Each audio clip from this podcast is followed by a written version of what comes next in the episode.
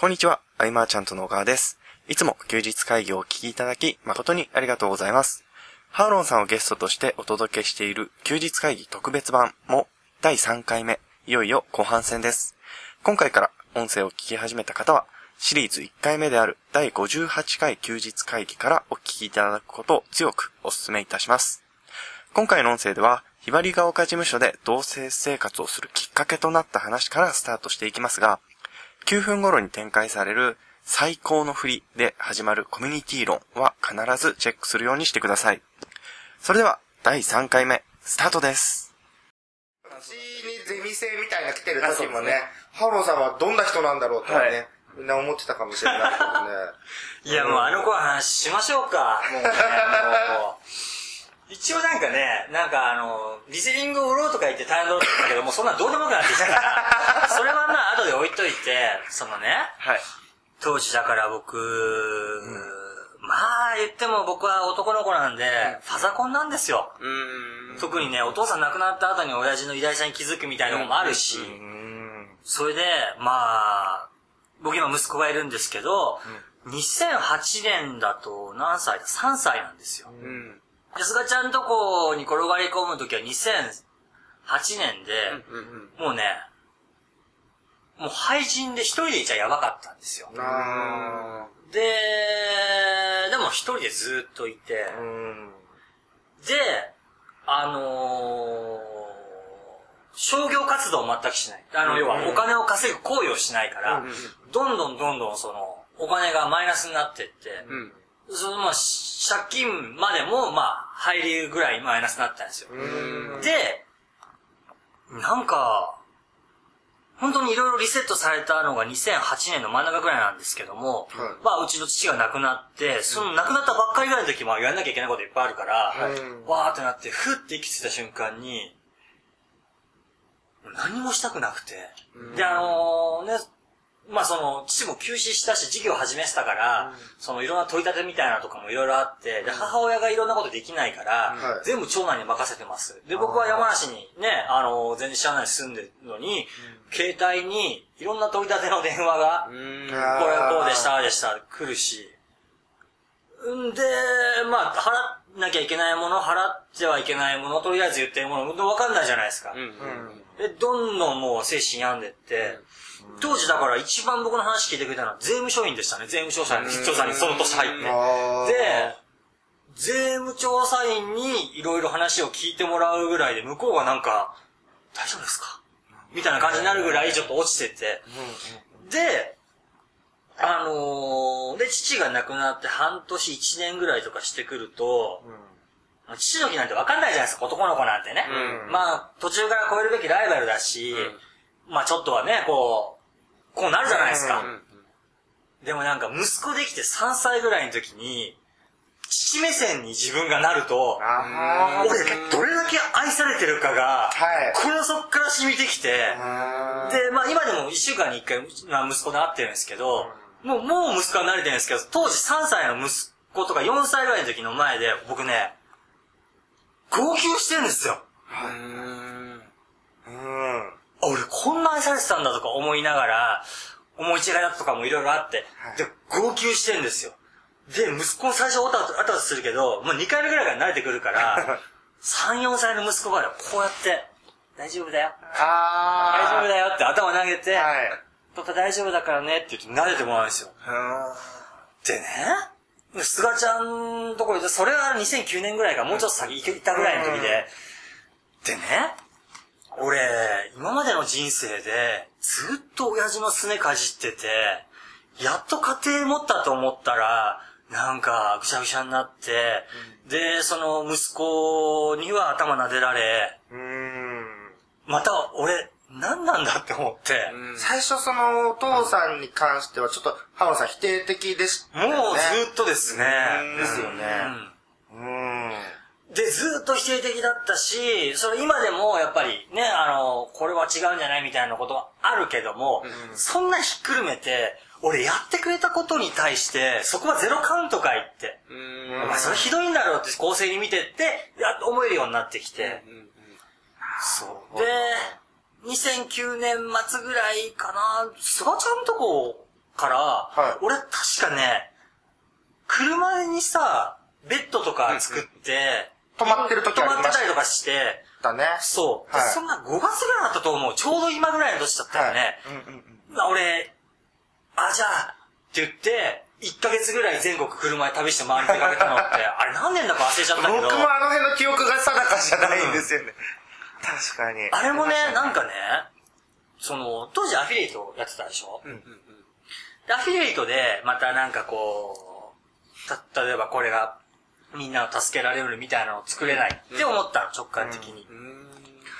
で、当時ね、利子のつく借金が200万円ぐらいあって、利子のつかない借金、まあ道義的に返さなきゃいけないのは200万ぐらいあった。400万円。この400万円を自分が全くやったことのない事業でうん。返せたらう、ん。どうしようもない、もう父親に甘えて、3歳の息子に大丈夫だよって息子投げ、あの、頭撫でられてる自分が、うんその400万円の借金をやったことのないことで返せたら、夢があって、うん僕は僕を助けられるし、その経験は誰かも助けられるって思って、うん。でもね、出てきた時は思ってなかったけど、何かを掴もうと思ってたのはその出た瞬間だったんですよ。だから、その頃、うん。なんか、だって、菅ちゃんとこいた時、ずっと飲んでるだけだったもんね。まあ、飲んで、ゲームして。ゲームして 飲んで。うん。でもあれはあれで宝物で、あれをまた経験させてもらえるんだったらまた戻りたいと思うけどね。僕も宝物ですね、やっぱり。みんなでそのゲームしてワイワイできるという、あの、修学旅行がずっと続いてるみたいな。続いてましたねあれは楽しかったですね、本当未だにね、起業家さんとかもゲーム大好きだし、はいもうずーっと徹夜して極めるぐらいまでやったりようなする人が出てくる。だから、あの辺もビジネストレーニングだったと言えるよね。そうですね。本当面白かった。ハーロンさんが、すごいでかい鍋で、そうですねカレーとかね、作ってくれたりとか、えっと、カタン教えてくれたのそこだったし、カタンうん動物将棋持ってきてくれたのもハーロンさんだし、で、ウイニングイレブンひたすらやりながら、まあやりながらもみんなちょっとビジネスのこと頭にね、ありつつ、なんかいろいろやりながら喋ってたりとか、あと、の日々はハーロンさんが友達を連れてくる友達が全員大物なんですよ。そうそうそうそうそう。あ、その人とも知り合いなんですかっていうのがね、ありましたね。あの、新藤さんとか。あ、しんちゃん。あ、しんちゃん全然だったっけ？あ僕は会ってないんですけど、いや、あの、ね、こういう方がいて、僕今見てるんですよ、みたいな話したら、ハロンさん、あ、しんちゃんみたいな。友達、大体友達友が。達だったみたいすごいな。なんかね、その、後からビジネスで活躍する人が、その前のビジネスとどうでもいいとこで繋がってたりするんだよね。そうなんですよね。まあまあまあ、でもね、それは、わかるよね。あ、この人飲みそうだなとか、うん。そらね、そら飲み会僕のとこ来るの怖いですよ。スキャンされるから。そう、今の人たちは、ハオロンさんに会ったら、はい何、な、何かを喋ったら、スキャンされる感覚でいるかもしれないですけど、まあ意外とこう普通に飛び込んだ方がいいんじゃないかなと。ねうん。いやですねー、僕はその自分がそんなに力があるとは本当に思ってなくて、あのー、ものすごいちっちゃい力をどう使ったら僕と僕が支えなきゃいけない人を支えられるかなぐらいにしか見てないから、光ってるものが見えるんですよね。あ、この人こういう力ある、この人こういう力あると思ったら、そこ褒めてるし、うん。で、その松下なんとかも言ってるけど、まあ、ハオロのパクリなんですけど、松下幸之助も言ってるけど、まあ、いいとこ褒めるっていう。言ってるんだ。なるほど。大体ハオロのパクリですからね。良きものはね。あの、ハロさん、ちょっと前に戻って、その、まあ、その今リスリングとかでもコミュニティ運営されてると思うんですけどハワロンさん自身がはいコミュニティに属してたこともあったわけじゃないですか。あはいの、おじさんの時とか。はいはいはいあの時ってなんかいろいろ気をつけてたりとか、あったんですか？全くこの振りは最高の振り最。高の振りが。僕は、今の実践会、えっ、と、リセリングってはいいうノウハウを、あの、8万円で売って、んまあ実践者があっという間に僕超えて稼ぎまくってるノウハウなんですよ。それが、そこの、そこの実践会を運営するノウハウは100%おじさんのものです。ベースが。へで、おじさんのそこの、あの、298万円の中で一つだけルールがあって、名指し質問しちゃいけないっていうのは、全くリセリングあも、まるで僕が編み出したみたいな顔して今言ってます。それは、だからあそこは、その中でアフィリエイトで頑張ってる人が、アウトプットをあそこでいっぱいしていくんですよね。はい。した人ほど稼ぐようになっていく。これは物販でも同じじゃなんじゃないかと思ってうん、だからなぜ、だから僕はその実践会の中でどんどんみんな稼げるようになってるんですけど、一番気をつけてることは、誰も名指し質問してないだろうなと思って。名指し質問してる人がいたら、あ、誰々さんって言って質問するのはここでは禁止しています。なぜかというと、その、うわーって飛び抜ける人が、あそこにいっぱい書いたら、みんなが質問されたら、それ答えなきゃいけないって思って、アウトプットしなくなっちゃったら、全体に対する損だし、飛び抜けるその人の意欲も奪うから。うん。だからこそ、名指し質問は禁止っていうルールで、2年半以上やってて、まあ、これがね、僕の師匠譲りでね、うまくいってるんですよ。この間もね、あの、昨日ですよ、月賞200万超えましたって報告あったのも、そのルール。それをかたくなに守って、例えば、例えば、ケンタンがすごい活躍したら、あれあれ、どこどこのどのサーバー使ってんすかとか、どういうのやってんすかって、言われるのめんどくせえな、だからまあそこは書かないでおくか、なっちゃうじゃないですか。うん。なだ質問で、健太さん教えてくださいになったら、それを禁止してます。うんその実践会。だから、で、その、そこ本当は毎月お金取るはずだったんだけど、そこもなんか買ったら、だから1000人以上いる物販のやってる人たちの、これが売れますとかいう情報がもう2万件ぐらいずーっと入ってます。ああ。今のねまあ、その、アウトプットをしてって目立つ人は結果は出てますよね、うん出てます出てますあの、どのビジネスでもそうだけど、コミュニティで目立つ人で結果出ないわけがないですね。見たことないですもんね。うん。な、なんでなんですか？あのコミュニティっていうものは、受け身でいると得られるものはほとんどないですからねうんうん。得られているようで、やっぱね、発言していかなきゃいけないっていうのはね。あのー切り口としては、えっと、例えば僕が今売ってるのは物販のマニュアルなんですね、はいリセリングっていう。そこで、まあ、1000人ぐらいの人が、あの、まあ、もっと売れてるんですけど、そこのコミュニティが最初に訪れる街みたいな感じになってるんですよ、ロールペンギン。はいでそこまで来ない人もいるんで、まあ、そう、来た人はまあ1000人ぐらいいるんですよ。はい。で、そこの中で、どうしてほしいかって、あの、これ、本当に真面目な話なんですけど、あの、ちょっと売りたいみたいな、セールスみたいな時言う時には、そこに、あの最新の情報溢れてるからいいですよって言うんです。でもそれは、本当は僕の哲学からと違うんです。この、いろんな失敗とか何が売れてるとかいう情報に価値を感じてくれる人が1000人いるから、自分がその舞台に立って、1000人の価値を感じてくれてる人に対して、自分がやってた実践を報告できることがすごいんですよ。で、こんなるんですね。こういう風にやるんですねって言われたら、なんかね、あの、ずっと向かい合ったりとか、ずっとあの人と喋らないでできる仕事なんで、喋らないところで、人が価値を感じてくれて、これはすごいですとか言ってもらったりとか、ありがとうございます。これ他のところで見つけましたって言ってもらえることがものすごい支えになるんですよ。うんだから、その舞台があって、そこに自分が立つんだっていう人に来てほしいんです、僕は。だからそっちの方が大事なんです。そこにね、今売れてる情報飛び交ってるの当たり前なんですよ。そっちじゃない。そこの舞台に自分が立てっていうことなんです。お客さんはみんないます。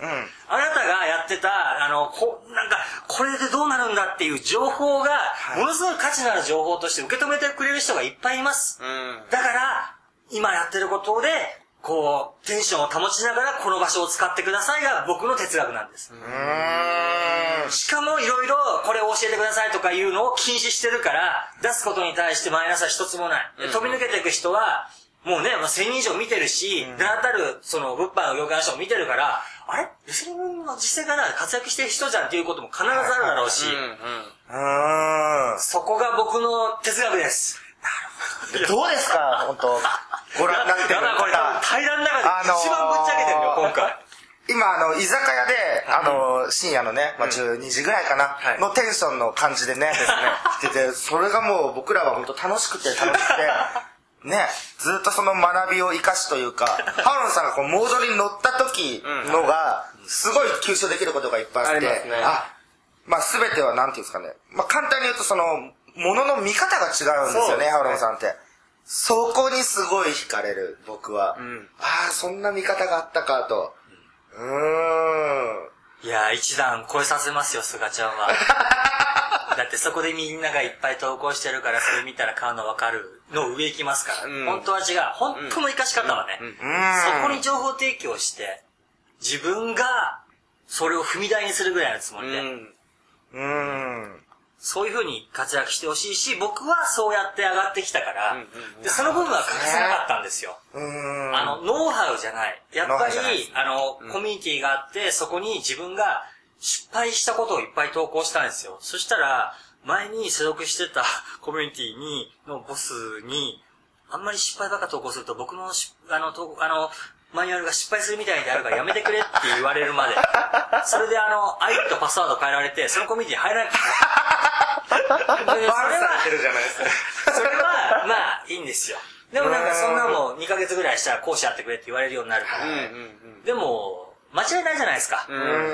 で、それこそ物販業界の人みんな入ってて見てたら、ね、講師やってくれとかも言われるようになるじゃないですか。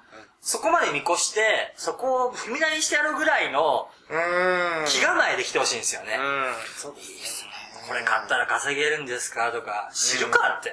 やるのはお前だって言って、そこがね、今ね、僕ね、望月さんとね、いつもね、今だにですよ。レターとか変えるときに、みんなで稼ぐとか書くと僕めっちゃ怒るんですよ。そのね、無責任なみんなっていう単語使わないでください。なんかしたらそこにいたら自分ができるようなような誤解も与えるし、稼ぐのは僕じゃなくて買ったあなただから、うんあなたがやりなさいっていうことをぼかすような表現は、うん僕上から下まで全部却下するんですよ。全部細かく見てるんですそうそうそうう。んみんなで稼ぐとか言ったら、いや、その本当無責任な単語、僕みんなが大、みんなっていう人がいないじゃないですか。うん聞いてる人は、この目の前の一人なんですよ。それ以外の人に向けるって、どんだけ自意識過剰なんだと思うんですよ。本当にだからメッセージは絞れば絞るほどいいんです。そうですね。だからね、そんなんで、でも、ちびきさんもね、そこまで思ってなくて、みんな稼いでるから、みんなで稼ぐって書いちゃったけど、そこで、うん。ああれですよ、もう、ま、もう、もう、御年40歳になってマーケッターとして一斉にいる人が、こんな輩に、ガー言われて、こらえるのもすごいよね。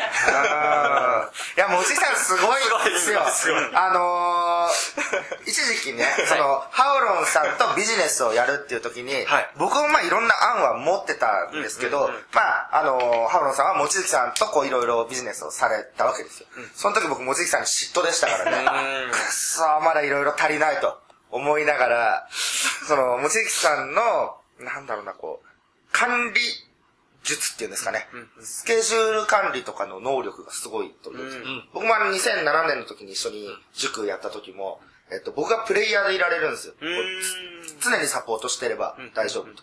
全部こう準備を望月さんがガシッと作ってくれますよね。おー。もすごいもっとすごいのは、僕今、物販のプレイヤーでもないから、うん。ああ、そうですね。もう、その、やってる弟子たちのがすごい。はいはいでもまあ、カシッと作って、まあ、塾は2期やって、あのー稼ぐ人増えすぎて、稼ぐ人表彰するトロフィーが2万円するんですよ。前高いっすよね。それがね、まあ、3人しかいなかったから、その、ものすごい、僕のもう売り上げとか全然超えるような人を表彰しようってことになったら、十何人になっちゃって、うーん。ちょっとねそのお金も稼がない。すごい。すごいっすね。クリスタルでね。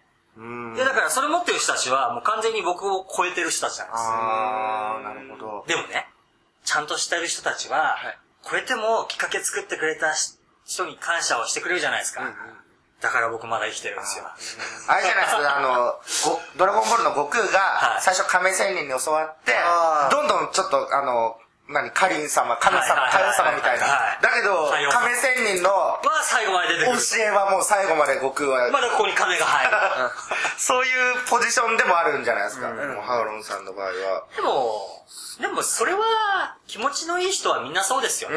うん僕はその、そね岡崎義明さんに、あの、年上なんですよ。あ、年下なんですよ。あの、もちぎ、あの、あの岡崎義明さん。あはいさんはい35歳か6歳ぐらいじゃないかな、今。そうですね。僕と近かったと。あのー、僕、Facebook では実は繋がってるんですよ。で、あのー、おじさん、お誕生日おめでとうございますって書くんですよ。僕ね、はい大体朝、大体朝起きたらお誕生日の人にあ書くんですね。で、おおじさんお誕生日おめでとうございますって言ったら、おじさんから、ハロン元気？って来た。あれ、どんな仲になってるんですか、いつの間なんか、にかお。じさんは、だから、ハロン元気？で僕は、あ、元気です。おかげさまで今も楽しく生きてます。ですよそりゃそうですよ。一回指定関係を結んでしまったら、僕にとっては。ねなんかね、それが意外と気持ちよく当たり前じゃないじゃないですか。うんなんかこの業界とか。ネットの業界だと業界、あの、まあ、この人の収入はもう超えたから、みたいなことを言ってしまうってそいう。う。なんか、うんそれが、かっこ悪いなって思って俺は。やっぱ僕のきっかけを作ってくれたのは彼だし、で、もうね、彼はね、今なんか、なんか南の島でね、森で魚ついて、それで刺身のして鯛茶漬けを作るみたいな。コンテンツ、コンテンツかなんかわかんないけど、そんなのをね、ブログで書いてるんですよ。すごいステージにいますね。すごいステージにいますよね。なんか、お金持ちとなんか、そのね、あの、起業家のなんかあの、なんかね、ビジネススクールで起業家の話のなんか釣り人の話みたいですよ。なんかね、まあそれはあの、ね、知らない人は見てもらったらいいですけど、で、なんかね、それでね、小津さんが、その、鯛めしを文章に書いてたんですよ。うん。そしたら石田健さんが、あの文章ものすごいね、石田健さんが、この文章は異次元だって言って、ベタ褒めしてたんですよ。そのブログでその、鯛茶のうまく作る方法みたいなのを見て。はで、僕はその Facebook でそれ絶賛してて石田健さんが、僕は、当たり前です。僕の師匠ですから。僕の文章でね、まあ、ご飯食べてきたっていう、まあ、自負はあるし、で、今でもまあそういうとこはちょっとあるから、でももう、石田健さんが別次元と褒めて、当たり前だですよ。でも、石田健さんとしても、やっぱ小津さんは、異次元という評論をする人ですからね。いや、僕にとっても異次元で、僕はもう本当にだから憧れだったんですよ。だだから僕はそのメルマガアフィリエイトで稼ぐのも、おじさんの稼ぎ方が、あんな風にやってみたいなとか、菅野さんの稼ぎ方見て、ああいう風にやったら、時間もいっぱいあるしいいなとか、うん。やっぱり憧れって情熱ですよね。ですね。うん、間違いないね。だからその情熱って逆返すと嫉妬になるじゃないですか。その嫉妬も、だから情熱なんですよ。うん。嫉妬持てるほどね、何か情熱持ってたって思って自分をね、あ、こんなに情熱あるんだって思ったら、はい。気持ちいいじゃないですか。あー、なるほど。いや、だからね、そのまとめるわけじゃないけど、菅ちゃんもそうだし、すごく仲良くしてる起業家さんはみんな僕は嫉妬の対象ですよ。うーん。うん。やっぱり、まあなんかちょっと、調子悪かったら気になってね、心配するけども、調子よくガンガンいってる時は、うわ調子いいぞこいつ、俺はって、やっぱり、あ、あります、あります。じ自問自答しますよね。はい。だから、そういう人一人でも増やしていくには、うん起業するのが一番いいです。うん、そうですねう。ん。本当あの、何かをしてあげて、えー困った時に助けてくれる人の数を数えるっていうのは不毛で、えっ、と、僕とかハウロンさんが、えー菅野さんにこう、なんか必要とされるような、っていう、そういう人間をこう、一人でも二人でもいるっていう方が強いですよね。ね圧倒的に。これ、ね、聞いてる人はマーチャントクラブの人が多いと思うけど、多分、菅さんにね、いろいろ教わりたいという人も多いかもしれない。逆逆逆。菅さんが、え、それそんな儲かんの？俺これコンテンツ作るから、じゃあ僕プロデュースやるから、半分で、じゃあ、コンビ組んでやらない？みたいなことを、はい菅智明に言わせようと思って入ってるぐらいのやつじゃなきゃダメ。まあ、確かにそうですね。うん。うん。自分で僕言えないですから。ね。休日会議に関するご意見ご感想はサイト上より承っております。